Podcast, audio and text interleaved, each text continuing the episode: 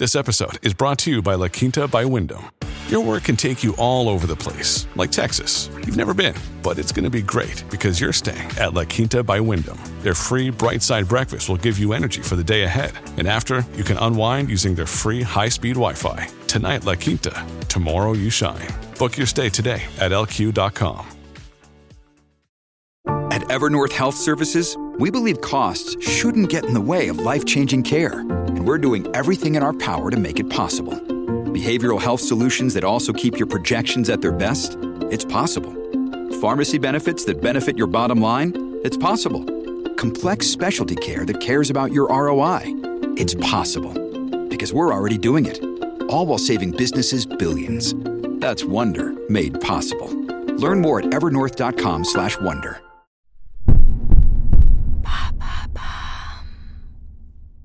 Quelles sont les trois villes de France les plus agréables à vivre? Merci d'avoir posé la question.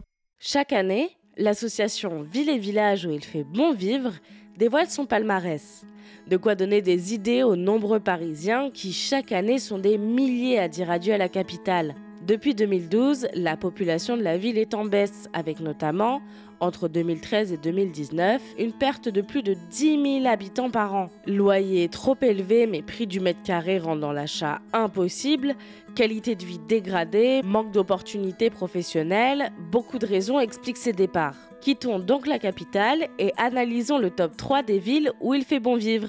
Quels sont les critères de notation des villes? L'association Ville et Village où il fait bon vivre s'appuie sur près de 200 critères pour réaliser son classement. Ces critères sont répartis en 10 catégories classées par ordre d'importance par les Français via un sondage OpinionWay. L'ordre de 2022 est la qualité de vie, la sécurité, la protection de l'environnement, la santé, les commerces et services, les transports, l'éducation, les sports et loisirs, la solidarité et l'attractivité immobilière.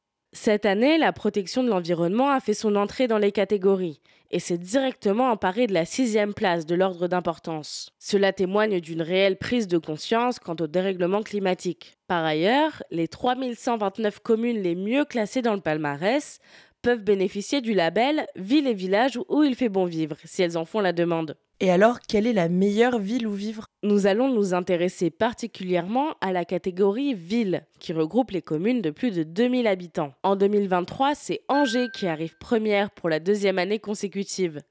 La préfecture du Maine-et-Loire héberge un peu plus de 150 000 habitants, qui profitent de ces nombreux espaces verts qui constituent 14% de la surface de la ville.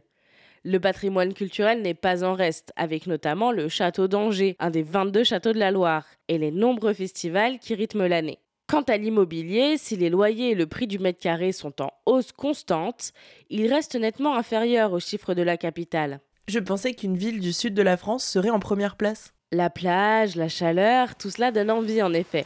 C'est d'ailleurs le Pays basque qui occupe les deux dernières places du podium, représentés par Bayonne et Biarritz.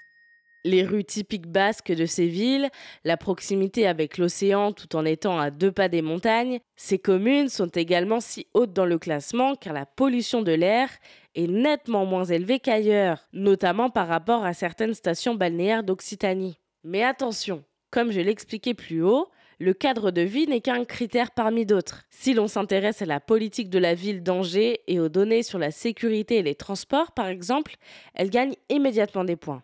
En tout cas, si vous faites partie des 40% de Français qui envisagent déménager dans une zone moins coûteuse à cause de l'inflation, selon un sondage OpinionWay de 2023, rien ne vous empêche de consulter ce palmarès pour trouver, peut-être, la prochaine ville où poser vos valises. Voilà, quelles sont les trois villes françaises les plus agréables à vivre? Maintenant, vous savez. Un épisode écrit et réalisé par Mayel Diallo. Ce podcast est disponible sur toutes les plateformes audio. Et si cet épisode vous a plu, n'hésitez pas à laisser des commentaires ou des étoiles sur vos applis de podcast préférés.